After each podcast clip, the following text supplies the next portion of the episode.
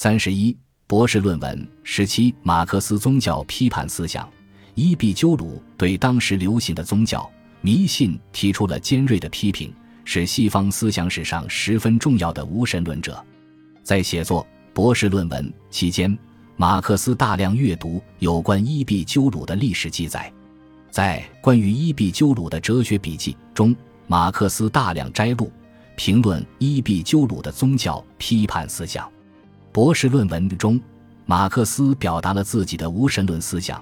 要求把人从宗教的束缚下解放出来。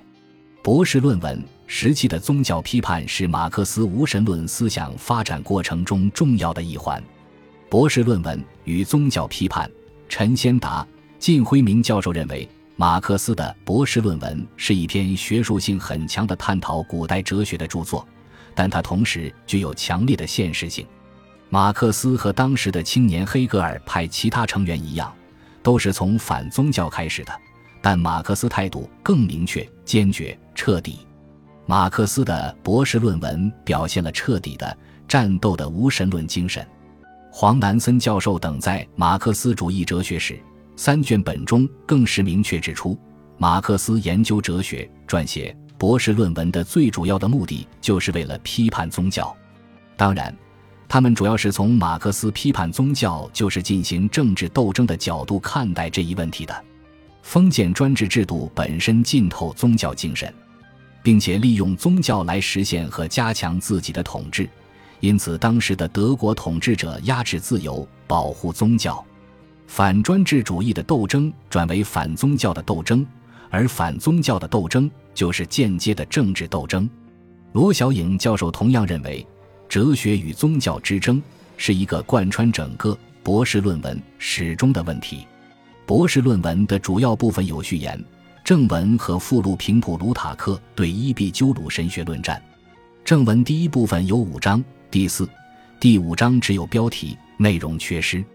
附录部分的内容也有缺失。一九八二年版《马克思恩格斯全集》第四十卷和一九九五年版《马克思恩格斯全集》第一卷的附录部分内容不一致。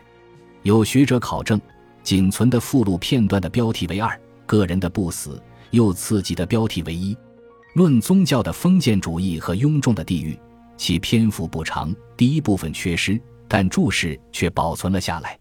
从这份注释中可以推出附录第一部分的标题为一人对神的关系，刺激标题为一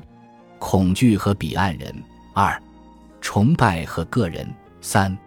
天意和降折了的神。马克思在简短的序言中提到这篇附录，反击宗教对哲学的扭曲态度。马克思激情洋溢地宣称，哲学是人解放的宣言。这个附录和序言是我们把握马克思这一时期宗教批判思想的重要文本。前文曾提到，马克思所做的关于德谟克利特和伊壁鸠鲁的自然哲学的差别的论述，实质也是为了用自由意志反对宗教。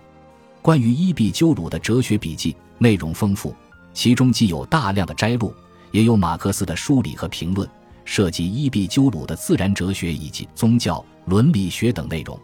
马克思对伊壁鸠鲁的重新解读，让我们感受到两位历史伟人心灵的碰撞，在心灵的交流中，彰显出伊壁鸠鲁思想的宏大以及在现时代的意义。用中国先哲所言“人能弘道，非道弘人”来解释马克思对伊壁鸠鲁的试读，应该说十分恰当。